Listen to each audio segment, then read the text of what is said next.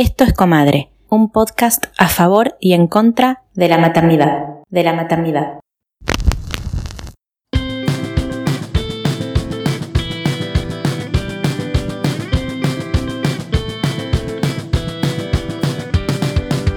En este episodio vamos a hablar de maternar en el campo y en la ciudad. En el campo y en la ciudad.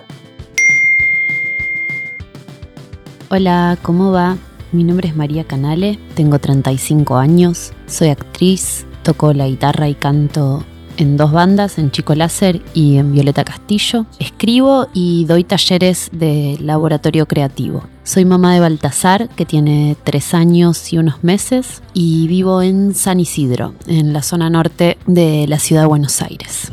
Eh, bueno, la ciudad para mí siempre fue, desde la adolescencia, me atrevo a decir, como un lugar que me maravilló mucho. Fue siempre un lugar que me inspiró mucho de mucho descubrimiento para mí, no sé, desde empezar a ir a los festivales de cine, al teatro, a los museos, caminar por la ciudad de noche con un chico. Para mí la ciudad siempre fue como un lugar muy estimulante y muy inspirador. Y bueno, cuando quedamos embarazados, Seba y yo de Baltasar, estábamos viviendo en la ciudad y nos decidimos venir a vivir a zona norte porque queríamos un poco alejarnos del ruido. Yo estaba un poco saturada de la banda sonora de Almagro, Caballito, como así, que no se detiene en ningún momento del día, en ningún día de la semana. Y también quería un paisaje de casas un poco más bajas, cielos más abiertos, cierto contacto con la naturaleza. Y bueno, nos mudamos a donde vivimos ahora y tenemos huerta, vivimos como mucho más activamente en la naturaleza, yendo al río, estando afuera y tal, pero estamos a una distancia de la ciudad que nos permite ir y volver en el día a trabajar, a hacer funciones, a ir a una fiesta, a una reunión, a ver a nuestros amigos. Para nosotros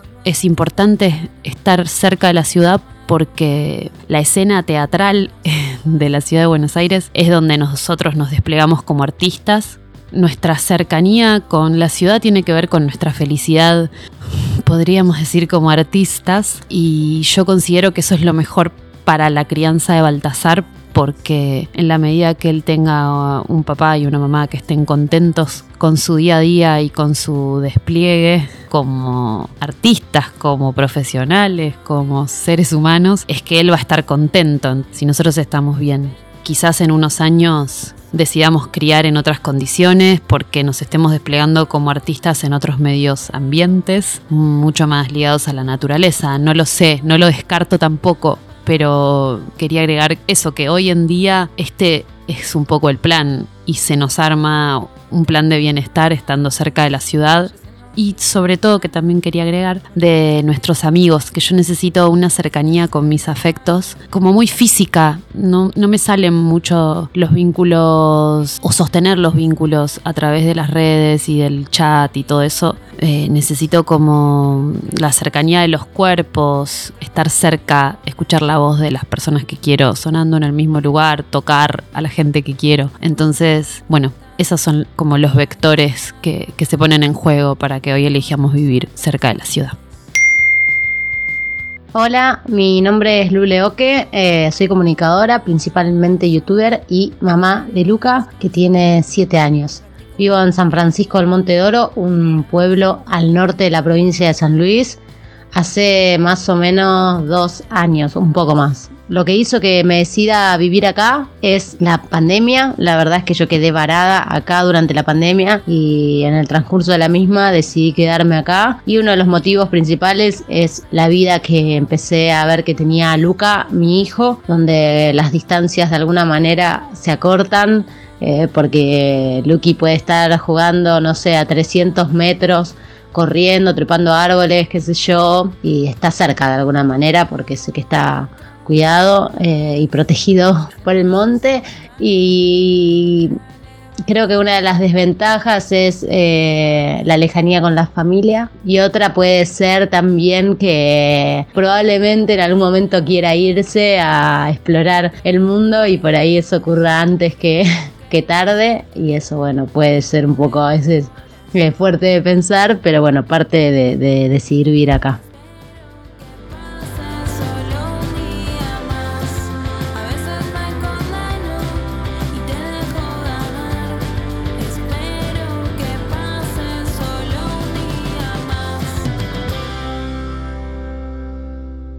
Hola, hola, hola. Hola, acá estamos de nuevo. Otra vez grabando las dos solas, esta vez sin invitada. Sin invitadas, pero no van a estar participando. Episodio 5 de la temporada 3. Episodio 5 de la temporada 3, en el cual vamos a desglosar un tema que nos venían pidiendo y que nosotras re queríamos tratar, que es cómo maternar, dónde maternar.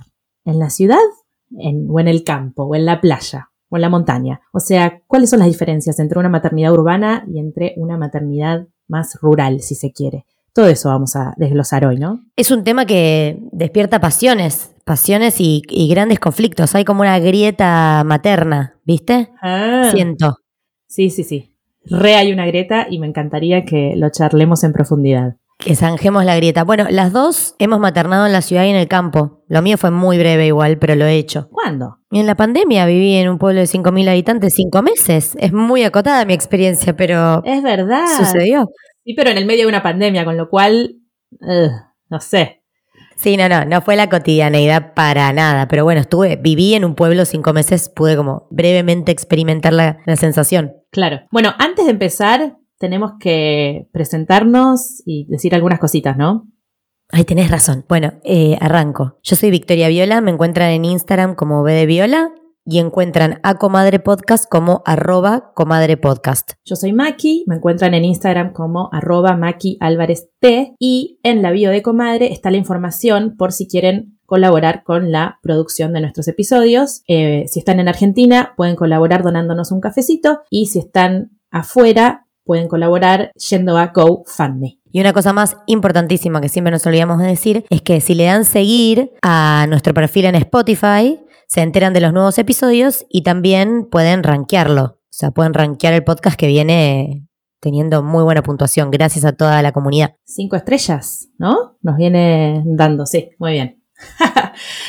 bueno, arranquemos, arranquemos a hablar de la maternidad en una ciudad. ¿Qué te parece? Bueno, me gusta que abrimos el episodio con una madre de cada variante, digamos, porque ya de por sí no quiero armar equipos no quiero que armemos equipos porque no quiero que haya rivalidad. O sea, habló Mary Canale, una actriz muy talentosa, divina. Su niña iba al, mismo colegio que mi niña, así que cuando yo la escuchaba me sentí muy interpelada, muy representada por todo lo que dijo. Y después... Lule. Recibimos el audio de Mary Canale y de Lule Oque, que vive en San Luis, en el norte, en un pueblo que se llama San Francisco del Monte de Oro, que es un pueblo de 6.000 habitantes. Así que ella hizo un cambio radical de ciudad al medio del campo. Pero bueno, tenemos como las dos versiones de estas formas de maternidad y está bueno eh, discutir estas formas a partir de esos audios, ¿no? Sí. Bueno, mi experiencia personal, yo soy muy citadina. Para mí vivir en la ciudad es importante para mi felicidad. ¿Viste? Como cuando, cuando viví en Ameguino, eh, debatíamos o charlábamos eso con amigues de Frank que viven en Ameguino, y un amigo que vive en el medio del campo me decía, mira esto, me dice, esto es calidad de vida. Yo abro la puerta de mi casa y solo veo tierra, campo, no tengo un edificio, y me dice, para mí eso es calidad de vida. Y yo decía, claro, bueno, el punto acá, como yo creo que el meollo de la cuestión es, ¿qué, qué consideramos calidad de vida?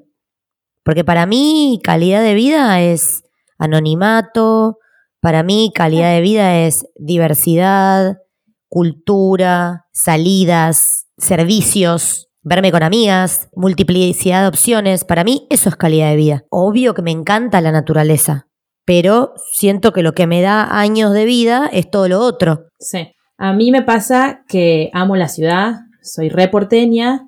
Eh, y cuando migré me fui a Madrid y estuve cuatro años y después me fui a Londres y estuve siete años y me sentí muy cómoda en la ciudad porque es la forma que conozco de moverme y porque también me encanta la vida cultural, me encanta cruzarme con gente por la calle, sí, verme con amigas. Em, pero lo que me pasó es que cuando me convertí en madre me di cuenta de que necesitaba ese contacto con la naturaleza y la verdad es que hay una realidad y es que en las ciudades el costo de vida es otro, ¿no? Es más alto. Y nosotros no podíamos comprarnos una casa con jardín, ponele, en Londres.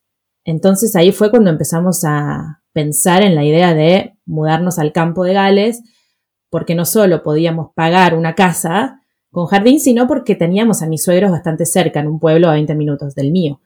Y también, que es lo que decíamos antes offline, que es que obviamente yo vivo en el primer mundo y vivir en el campo en UK no es lo mismo que vivir en el campo en Argentina, en el sentido de que la zona rural es bastante urbana, está todo asfaltado. Yo salgo de mi casa y veo tres caballos y 50 ovejas y manejo cinco minutos y tengo un primer, que no voy nunca.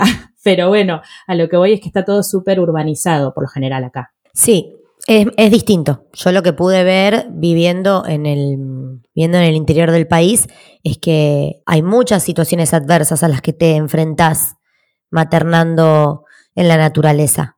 Una, por ejemplo, es el hecho de la accesibilidad, ¿no es cierto? Se requiere de determinado vehículo para salir de un lugar como un campo para llegar a un jardín y hay que manejar un ratazo en barro cuando llueve. El sistema de ayuda colapsa porque no todo el mundo puede ingresar a estos lugares. Entonces, conseguir una persona que te ayude con la, con la limpieza o con el cuidado de los niños también se vuelve complicado. A mí lo que me pasó que me volvió como que es una postura de la que yo ahora me quiero mover, me parece que no está bueno en ningún aspecto de la maternidad o no es el tipo de maternidad que yo quiero ejercer, el de creer que tengo una superioridad moral. Yo en los espacios donde eh, la maternidad se vive en, en torno a la comparación o a marcar la diferencia o a competir, les escapo. Siento que forman parte de un orden patriarcal que no me convoca. Las personas con las que hoy en día hablo sobre maternidad y me vinculo en ese sentido suman y respetan la diversidad.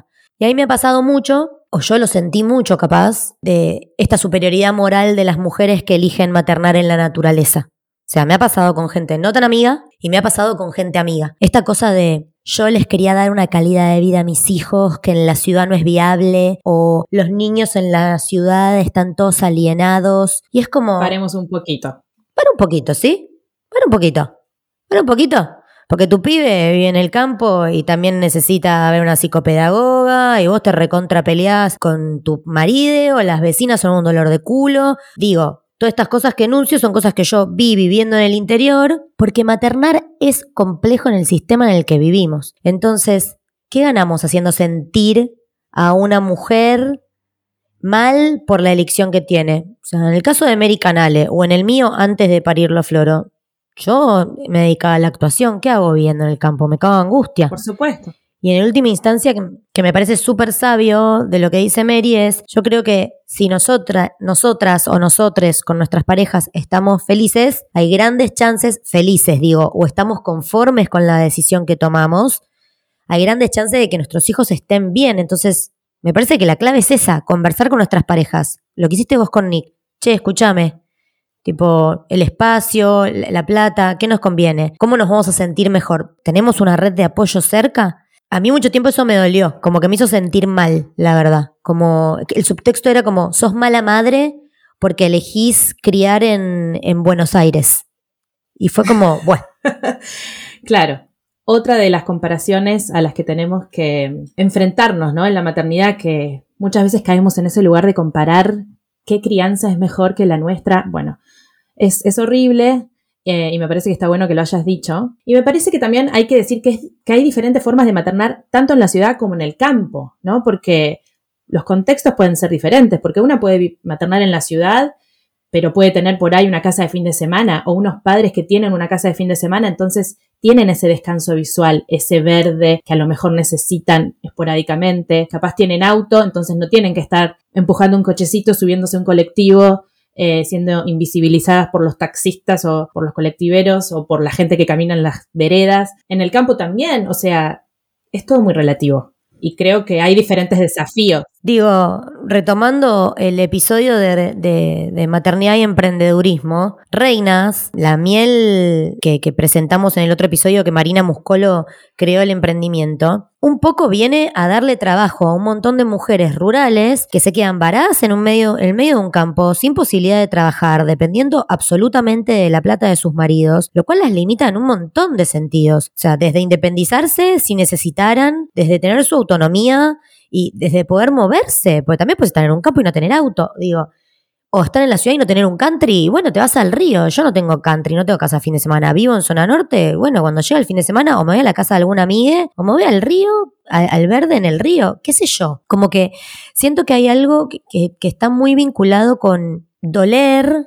Siento que muchas veces que yo recibí estos comentarios de, ay, maternar en la ciudad, creo que detrás de eso había un dolor de, bueno, pero yo estoy acá en el campo, pero no tengo red, o no tengo diversidad educativa para elegir a dónde lo mando a mi hijo. Y yo por otro lado, capaz enojada pensando, y sí, a mí la verdad me da culpa que Floro eh, vea un caballo y alucine, porque es algo que no le pasa seguido. O de golpe, yo viviendo en zona norte, es un poco más tranquilo, pero me ha pasado de ir a Palermo a hacer algo con él y que me diga, ay mamá, eh, como los colectivos, cuánto ruido que hay me molesta. Y de decir como, bueno, sí, obvio que como madre siempre nos vamos a sentir culpables por algo.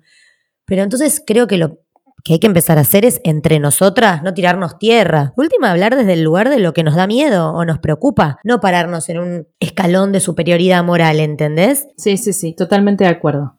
Totalmente de acuerdo. Eh, y entender que hay diferentes prioridades, ¿no? Eh, cada pareja elige eh, según sus condiciones laborales, según las prioridades que quieran tener. Em, por ejemplo, yo, que ahora decidí vivir en una zona rural, me crié en la ciudad y yo agradezco haberme criado en la ciudad, porque a mí me dio de todo. O sea, y un poco resueno con lo que contaba Mary, ¿no? De, salir a la noche con un chico por la ciudad o con tus amigas por la ciudad. Em, sí, de toda la oferta cultural que hay. Todo eso a mí me enriqueció muchísimo y me hicieron ser quien soy, ¿no? Eh, me parece que la ciudad es un arma de doble filo porque es verdad que, y acá entro como en algo más político-social, em, que siento que por ahí para las mujeres es un poco más adverso, más hostil el mundo en la ciudad, porque la realidad es que sí, que hay acoso callejero, em, que estamos como más amenazadas, ¿no? Como que hay más peligros a la hora de movernos en la ciudad, em, pero a la misma vez hay un montón de cosas que me dio a mí el hecho de vivir en la ciudad que, que las atesoro en mi corazón. Es que, a ver, es cierto, el tema de la autonomía no es menor, eh, no. es cierto? Viviendo en la ciudad, los niños no tienen autonomía. Requieren, requieren de un padre para ir a algún lugar y siempre tener supervisión. Yo veía amigas mías que viven en el interior del país, como a una amiga que vive en la Patagonia, que lo deja al hijo salir a jugar en la calle y yo eso no lo puedo hacer en zona norte. Y no viviría en un country porque a mí personalmente me parece, me, gusta la vida de, me gusta la diversidad, me gusta ir a un mercado, no, quiero vivir en un lugar ya que sea como amurallado. Hmm. No lo critico, pero no lo elegiría, o por lo menos no ahora. Entonces es cierto que en ese sentido se pierde determinada autonomía. También es cierto que en el caso de que nuestros hijos elijan formarse profesionalmente terminada la secundaria, van a tener que emigrar a una ciudad y si tenés una hija, se va a encontrar con los avatares de la ciudad a los 18. Digo que tampoco es, una muy tierna edad. Entonces, siento que el mundo en realidad es hostil hacia las niñeces y es hostil hacia las mujeres, sobre todo si maternan. Entonces, en realidad lo que habría que plantearse es qué está pasando en el mundo, porque yo tengo gente conocida que ha vivido en en Ámsterdam o en Berlín, por ejemplo, que parece que son dos hermosos lugares para maternar, porque tienen un sistema educativo increíble, porque tienen muchos parques, por cómo funciona la movilidad, por cómo funciona el transporte, y ahí parece menos terrible, como en términos de seguridad y de movilidad, vivir en esos espacios que, no sé, en Buenos Aires. Y también, perdón, esto que decías vos al principio, que es el privilegio, como no es lo mismo maternar en la ciudad, en una casa, en zona norte, que maternar en un barrio porteño de una zona menos pudiente, en un departamento pequeño. No es lo mismo maternar en un campo con una 4x4 que en el medio del campo con siete críos a cuestas y sin trabajo. Entonces, siempre hay desafíos. Siempre hay desafíos en todos los aspectos de la maternidad. Sí, volviendo a la autonomía, que vos decías que por ahí las niñeces tienen menos autonomía en la ciudad, después esas niñeces crecen y cuando son adolescentes y quieren empezar a salir, tienen autonomía cero en el campo. O sea, Nick, por ejemplo, que se crió en un pueblo en Gales, eh, tenía que pedirle a los padres que lo lleven al centro y que lo busquen. O sea, era como un chino moverse a la noche y, y siendo joven, tener autonomía es bastante importante. Yo me acuerdo cuando a los 13 años empecé a moverme en colectivo porque mis padres se mudaron a Palermo Viejo y mi colegio estaba en Recoleta Entonces yo era la única, o creo que había dos más, de toda la clase que me tomaba un colectivo. Y eso para mí fue como bastante bisagra. Sentarme ver otro tipo de gente, hacer un viaje de 40 minutos hasta Palermo Viejo, que en ese momento era un re suburbio porque no era Palermo Hollywood. Y nada, yo agradezco haber tenido esa autonomía, ¿entendés? Que no sé si hubiera podido ser en el campo.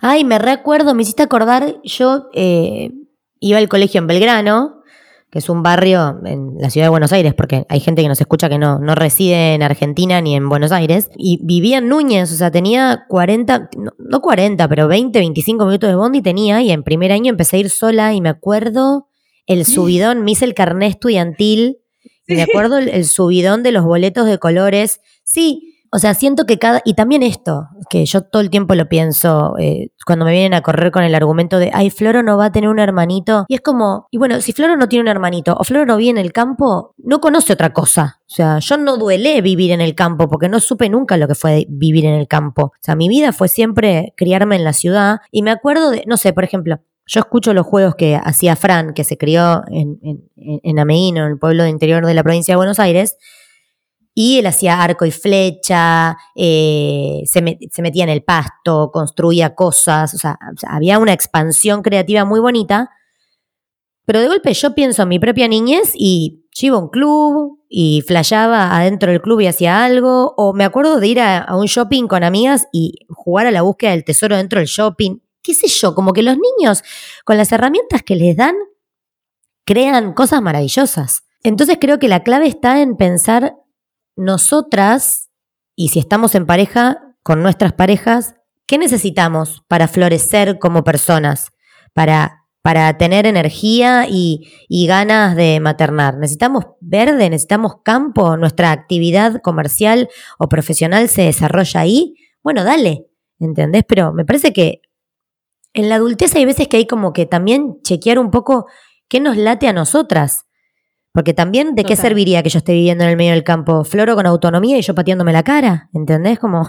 No, no, por supuesto. Me parece que volvemos a lo que decía Mary en su audio del inicio, que es como conectar nosotros con nuestros deseos, nosotros mapadres, y si nosotros estamos estabilizados, por lo general, nuestros hijos absorben esa felicidad o esa estabilidad y no, no tienen mambo con donde viven, es lo que conocen, punto, lo que decías vos, no tienen con qué compararlo y listo. Y, tendrán ventajas y desventajas en los dos lugares, como todo en la vida. Bueno, claro, eh, yo pensaba, ¿no? Como una amiga mía que vive, Vico, que vive en la Patagonia, para ella es un planazo irse al bosque a juntar hongos. Y como el hijo espera ese momento. Y a mí me pasa que con Florentino, eh, algo que le encanta es nuestra diversidad social, que tenemos un montón de grupos de amigos o que vamos a ver cosas a un lugar, una exposición de algo. Entonces, ¿qué hacemos este fin de semana? ¿Con quién nos vamos a ver? ¿Qué vamos a ver este fin de semana, mamá? Ese es su universo, que es el que nosotros le hemos presentado y es en lo que él goza también. Eso, me lleva, a, eso me lleva a pensar en nuestra invitada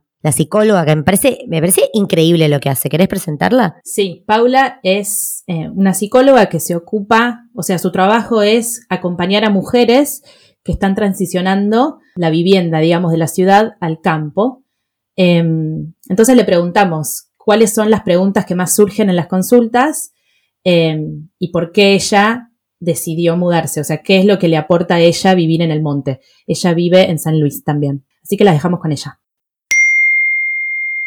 Buenas, mi nombre es Paula, soy psicóloga y me dedico a acompañar mujeres a transicionar de la ciudad a la naturaleza. Yo vivo en un pueblo en el norte de la provincia de San Luis, hace seis años ya que estoy acá y bueno, justamente me dedico a acompañar a mujeres que buscan transicionar, que buscan cambiar su estilo de vida, que buscan vivir de una manera más soberana en conexión con la naturaleza, en consonancia con sus deseos, con sus valores, con sus necesidades. Bueno, lo hago a través de la psicoterapia online, tanto individual como grupal, y les acompaño a poder poner sobre la mesa psicoterapéutica todos los miedos, las emociones, todo lo que atraviesa, ya sea el momento de decidir salirnos de la ciudad, el momento de emprender la retirada, el momento de adaptarse a la nueva vida como el momento de seguir creciendo y evolucionando en la vida que elegimos. Y en cuanto a los desafíos que se suelen presentar, los más comunes que aparecen en los acompañamientos que hago, el número uno se lo lleva el tema económico barra laboral. Muchas mujeres llegan a consulta presentando como miedo más fuerte el a qué me voy a dedicar o cómo me voy a sustentar económicamente. Y esto tiene que ver con, bueno, con cómo vivimos en nuestra, en nuestra vida de ciudad. Siempre llegando con, con lo justo o tal vez dependiendo de un sueldo todos los meses y en ese sentido yo les acompaño a pensarse de manera crítica porque es tramposo pensarnos viviendo en la ciudad creyendo que de la misma manera viviríamos fuera de la ciudad. Es muy distinto, los gastos son distintos, los consumos son distintos y sobre todo la manera de trabajar es diferente. Y después, bueno, otro de los desafíos que suelen aparecer tiene que ver con lo vincular, con la familiar, con que la familia pueda empatizar, comprender, acompañar el proceso y también puede tener que ver con que a veces hay mujeres que están en parejas y una parte de la pareja está decidida y preparada y la otra todavía no.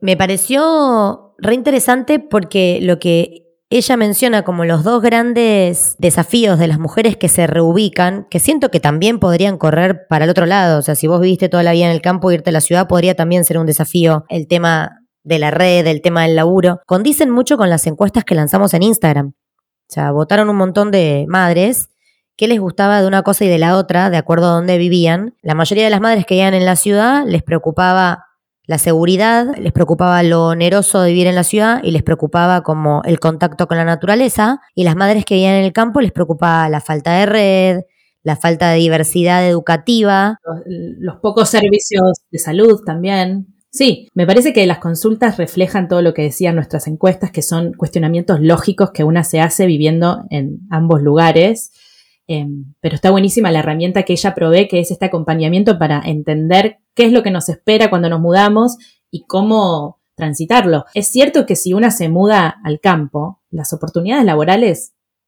escasean. Eh, hace poco leía un artículo que escribió Lule, nuestra invitada del inicio, en Revista Anfibia, que es una crónica en la que ella cuenta cómo fue que se mudó a San Luis en medio de la pandemia, decidió quedarse con su hijo y, ella lo que hace es eh, filmar a diferentes personas que viven en el monte y hacerles como entrevistas. Em, ella, es youtuber, se llama Porteña en el monte. Y sí, ella lo que dice es que hay muy poca oportunidad laboral. Entonces tenés que ingeniártelas, tenés que ser muy ingenioso y ver que existen otras formas de vivir. Por ejemplo, el comercio justo, cosas que por ahí una ni siquiera baraja, ¿entendés? Pero bueno, son diferentes formas de vivir, a eso es lo que voy.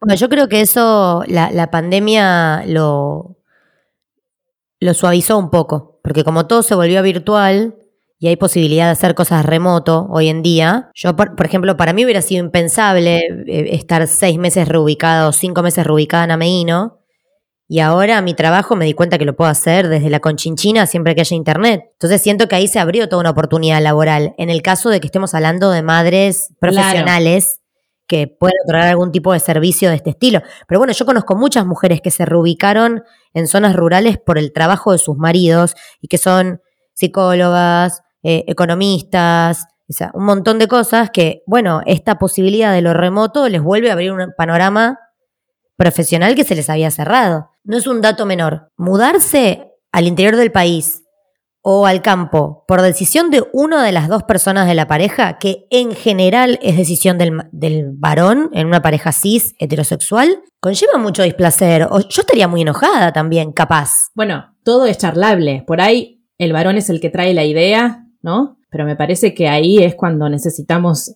esclarecer, comunicarnos y entender bien eh, la situación, no sé, diseñar un plan de acción como para que la situación no sea injusta para con la mujer, ¿no? Bueno, claro, tenés mucha razón con lo que decís. Yo estaría enojada porque, porque no sé si es la vida que elegiría, pero siento que eso es algo importante a charlar a la hora de, para un lado o para el otro. hay mucha gente que viene del interior del país a Buenos Aires buscando un sueño, como buscando la posibilidad. Y muchas veces yo, observando como cuando nos vamos de la ciudad a algún lugar, observando a medida que nos alejamos del centro y vamos entrando en el conurbano, pienso, wow, veo asentamientos rurales enormes y digo, y no sé qué elegiría. Yo capaz sí elegiría vivir en el campo si la contracara fuera vivir en un lugar que por lo menos luce inseguro y peligroso. Pero bueno, hay que tener en cuenta lo que cada persona atraviesa. Esa gente que se movilizó capaz del interior del país hacia el conurbano,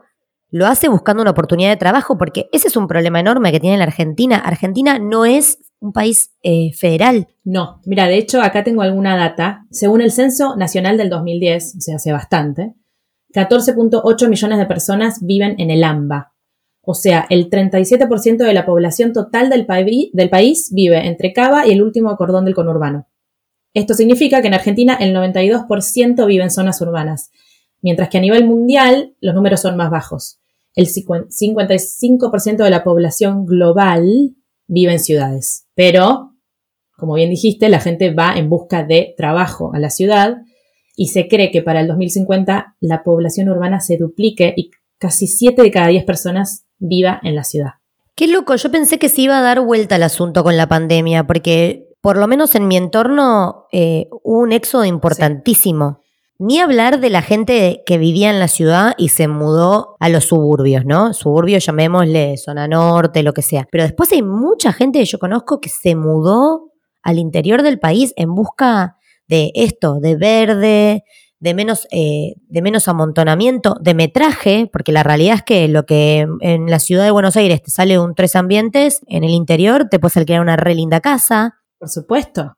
Ese es un factor no menor y que para mí influye mucho en las familias jóvenes, digamos, que empiezan a tener hijos, los gastos se multiplican, necesitan más espacio, la ciudad te come viva y te empuja al exilio, básicamente. Pero bueno, estos son datos oficiales, no sé cuán actuales son. Es verdad que la pandemia cambió mucho las cosas, pero ahora que las cosas empezaron a estar un poquito más normales, por lo menos lo que pasa acá en UK es que es imparable la construcción de edificios con departamentos monoambientes para que vengan los estudiantes, ¿no? Entonces, eso también hace que eh, las familias que necesitan espacio no puedan encajar en la ciudad, no puedan encontrar un lugar donde vivir. Entonces, por ahí vienen, ¿no? Muchos estudiantes y gente a buscar trabajo, pero también pasa que se van eh, las familias con hijos chicos. Y es el dibujo. Para mí es un poco el dibujo. Yo observando mi grupo de pertenencia, por ejemplo, la mayoría de los amigos de Frank que vinieron de Ameguino, se volvieron amiguinos. Como creo que también el gusto está dado por lo que experimentamos. Sí. Entonces, si vos tuviste una hermosa crianza en el campo y viviste una infancia re linda en el campo, es muy posible que termines eligiendo eso para tus hijos. Salvo que, bueno, te haya copado la ciudad, o no la hayas pasado también en el campo. Porque eso también es algo que yo observo, ¿no es cierto? Como la diversidad para mí es, es muy importante. Y dependiendo del tamaño del lugar donde vivas, es difícil elegir el grupo humano con el que te vas a juntar, quiénes van a ser tus compañeras y compañeros de colegio, quiénes son las personas que frecuentás. O sea, yo he conocido casos de gente que viviendo en, en un pueblo pequeño con pocas opciones de, escolaridad y que les toca un grupo en el colegio complicado y, como no poder tener amigues, mm, es bravo también. Entonces siento que la elección de maternidad o paternidad va a estar muy dada por también tu propia experiencia personal. Sí, sí, totalmente. Pero bueno, yo adoro haberme criado en la ciudad y de momento estoy eligiendo algo bastante diferente. O sea, mis hijos todos los fines de semana suben montañas, están muy en contacto con la naturaleza. Eso es algo que yo no tuve, pero bueno, a mí me gustó crecer en el cemento, qué sé yo. Es verdad que mis padres lo que hicieron, me imagino, en busca de más espacio y más contacto con la naturaleza, fue mudarse a Palermo Viejo, que era bastante diferente en esa época, ¿no? En los 90. Entonces yo me fui de un departamento en un piso 7 a una casa de estas chorizos típicas viejas de Palermo Viejo. Entonces sí, por ahí mi experiencia de la ciudad es un poco diferente. Em, pero a mí me encanta que mis hijos como que tengan esa noción de la naturaleza, que, por ejemplo, Benicio tiene tres años y sabe distinguir los pájaros. Yo no tengo ni idea, ¿eh? Y me dicen los nombres de cada tipo de pájaro que aparecen en la ventana.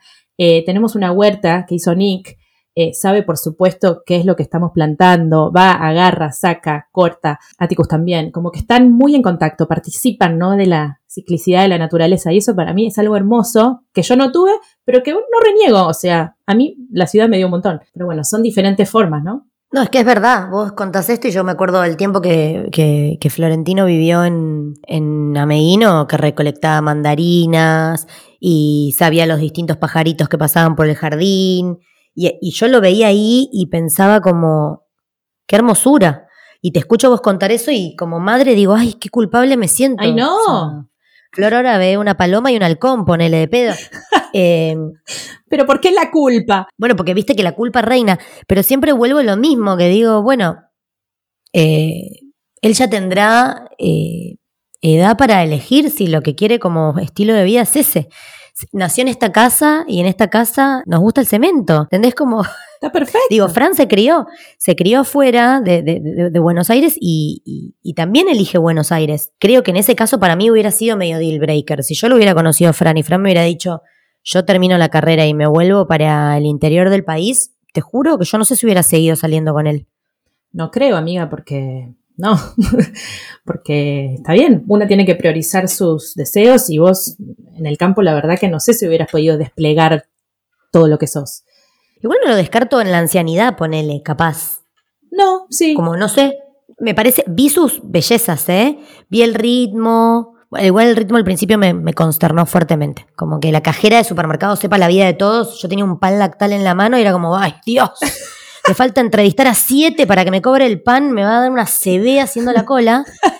Pero una vez que, una vez que entras en ese mood, hay algo muy hermoso del no tráfico. eh, o sea, las actividades salen la mitad.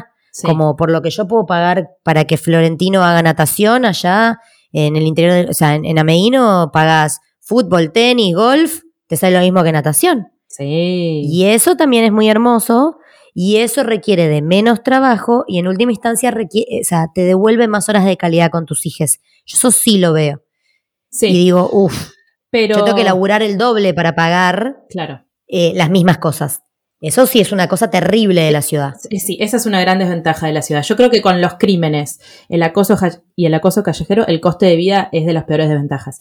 Pero volviendo a lo que decías de la ancianidad, que me parece hermoso imaginarte y visualizarte en el campo, no nos olvidemos que les ancianes son bastante invisibilizadas en la ciudad también. Me estoy refiriendo al transporte público, ¿no? Es difícil. O sea, yo estuve en Buenos Aires muy poco siendo madre, con hijo chiquito en cochecito, y me acuerdo de lo que fue la osadía de subir al 39.3 y, pensar, uy, ¿la gente mayor cómo hace? Sí, los colectivos, o sea, la ciudad en sí, esta por lo menos, ha mejorado un poco, pero no está tan pensada para nadie que se mue- mueva vehiculizado. Tipo, si tenés una silla de ruedas, yo pensaba eso, la gente que escupe, que hace, que deja la caca del perro en la vereda, que escupe chicles, que tira basura, piensa que las personas que van en silla de ruedas tocan esas ruedas que giran, ¿Qué va a pisando todo lo que está sobre la vereda. No. O el cochecito, sí, yo acá te digo, o sea, viviendo en la Lucila, re cheto.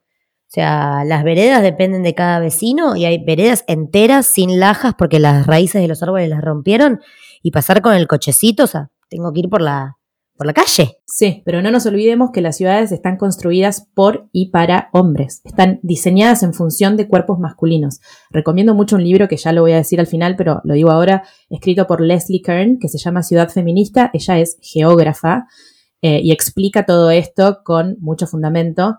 Pero sí, nosotras no estamos en la ecuación De nada. de una ciudad. Ni los ancianos, ni los En el diseño de nada. No. amiga, es todo androcentrista. O sea, desde, una, desde un cinturón de seguridad hasta un asiento de avión, pasando, o sea, todas las medidas estándar son de un varón blanco, heterosis, de un metro ochenta. Todo, todo, todo, todo está diseñado hasta ergonómicamente para ese tipo de cuerpo. Hay muchas barreras, muchas barreras para vivir en la ciudad, siendo mujer, siendo anciana y siendo discapacitada. Em, pero bueno, podemos traer el audio que nos trajo a Yelén, en el que nos cuenta, ¿no? Cuáles son los, las cosas buenas de maternar en la ciudad y los desafíos para una puérpera, porque le hicimos eh, hincapié en las puérperas, que nos interesaba traerlas. Eh, así que las dejamos con Ayelen. Hola, mi nombre es Ayelen Coca, soy médica y soy mamá hace tres años. Formo parte de Dando a Luz, una asociación civil que busca visibilizar y erradicar la violencia obstétrica y defender los partos y nacimientos para que sean respetados. Soy militante eterna de los puerperios y las maternidades libres y además, este último tiempo también me lancé a emprender.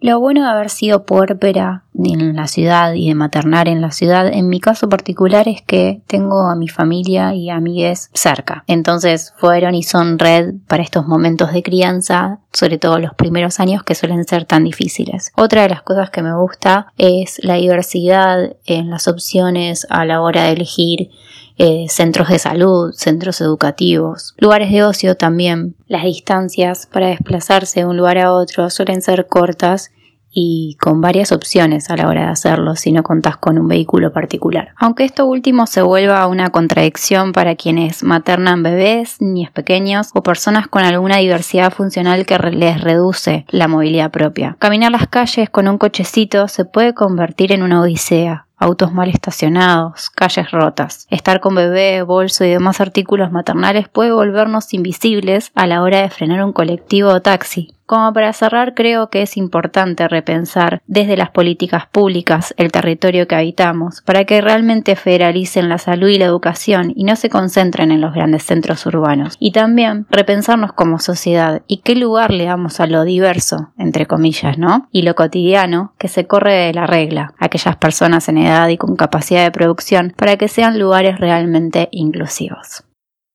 Bueno, algo que dijiste, ¿por qué le pedimos cosas, algo para una, para puerperas? Porque a Yelene es diario de, diario de puerperio. Voy a chequear bien cómo es su user porque estallo. O sea, hace memes sobre la maternidad y son todos en la tecla. Por supuesto que le pregunté de qué signo era, es escorpiana.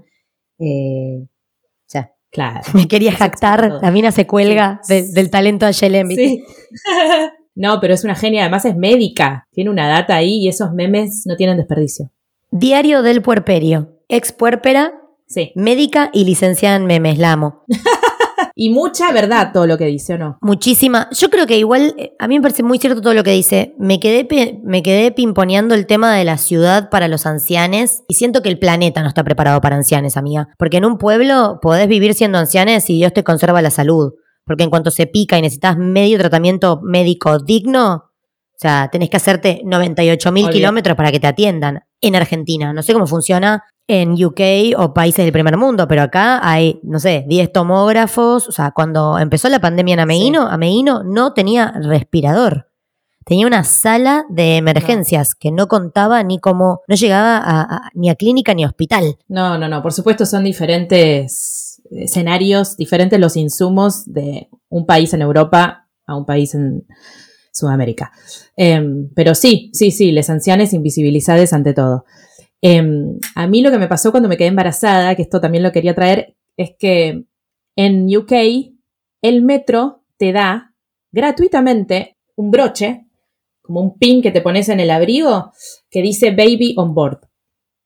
Entonces, está buenísimo para cuando vos no estás todavía eh, visiblemente embarazada, te pones el pin, entonces la gente sabe que hay una persona con un bebé en la panza. Entonces, claro, si necesitas el asiento no te sentís tan culpable, ponele, porque la gente sabe. Y viste que los primeros meses es cuando más náuseas tenés. Yo me acuerdo de frenar en estaciones yendo al trabajo, bajarme, quedarme un ratito sentadita en el banco de estación X, volver a subirme, por las náuseas. Em, no, náuseas y, riesgo de pérdida porque no está bien agarrado el bebé, una frenada de mierda que te caes. Sí, total, mareos. Pero viste que la gente a veces se hace un poco la pelotuda y mira para otro lado. Y esos metros, en hora pico en Londres, rebalsan de gente. O sea, vos viajás así nada, imagínate con la panza o sin panza, pero sintiéndote mal. O sea, me parece una gran iniciativa del gobierno de, Londres. Me parece espectacular lo que me está diciendo, como que me dan ganas de hacerlos de comadre y lanzarlos al mercado. Mira, no demos ideas a la gente. Pero me parece espectacular. Sí, sí, sí. Me parece espectacular. Yo soy bastante militante de calentarme en espacios públicos cuando no se le hace espacio a, a, las embarazadas y a las mujeres con cochecito. Como que es un lugar donde aprovecho para liberar tensión. Te imagino. Si veo a una mina parada con un bombo y todo el mundo haciéndose el boludo y yo estoy parada, pues si estoy sentada, por supuesto le cedo el asiento, pero si estoy parada, amo, amo decir tipo, a ver, hay un espacio para... Amo. Sí. Como que ahí ah, sale la libero. de adentro. Está muy bien. Yo me acuerdo en Londres, después del embarazo, nace el bebé, cochecito. No lo usaba el transporte público mucho, pero de repente sí, me hacía una salida cultural o quedaba con una amiga y llevaba al bebé. En Londres hay 270 estaciones de subte y solamente 50 son accesibles para personas con discapacidad o con cochecito, ponele. No todas tienen ascensor. Entonces yo me acuerdo de salir del tren, mirar para arriba la escalera horrorosa, mecánica o no mecánica, porque a veces no eran mecánicas, y ir con cara de pobre alma a pedirle a alguien, a un transeúnte X, y decirle, disculpa, ¿me, ¿me ayudás? Y cargar el cochecito las veces que lo he hecho.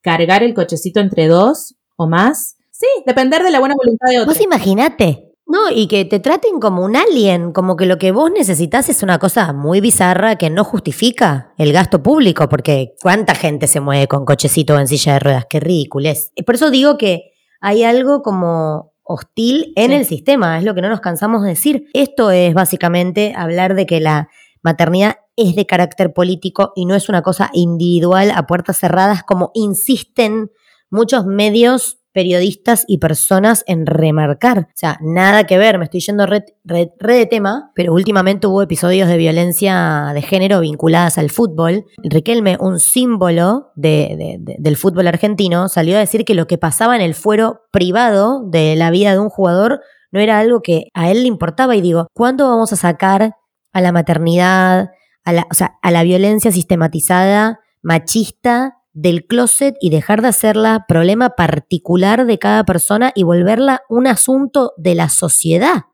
Colectivo, sí. Es que claramente el meollo acá de la cuestión es un problema estructural, social, en el cual las madres están recluidas o empujadas a ser recluidas en el mundo privado, en el mundo doméstico, y el mundo público es el de los hombres o las personas sin.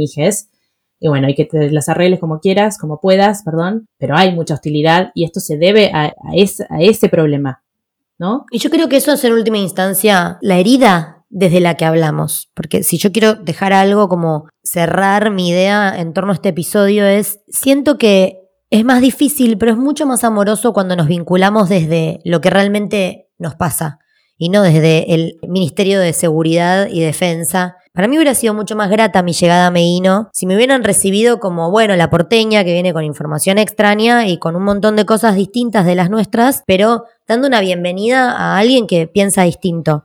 Hmm. Porque en última instancia creo que lo que me hace a mí a pon- poner en una situación defensiva cuando me hablan de maternal en la naturaleza es como el dolor o la culpa de, de dudar si le estoy dando lo mejor que le puedo dar a mi hija, a mi hijo en este caso. Entonces, ese es el tipo de maternidad y el tipo de red que me gusta tejer a mí. Como con madres que de última se vinculen desde, ay, vos que estás en la ciudad, qué onda, qué divertido, no sabes lo que extraño, bla, ir al teatro y no como, ay, por favor, maternal en la ciudad, todos los niños rotos, como bueno, qué sé yo. Como que creo que invito a eso después de escuchar este episodio. Y lo mismo las mujeres que maternamos en la ciudad y que flayamos superioridad moral porque tenemos diversidad cultural y cosas para hacer, como si nuestra vida fuera muy ocupada y la de la mujer que elige vivir en el campo muy aburrida. Cada individualidad es tan.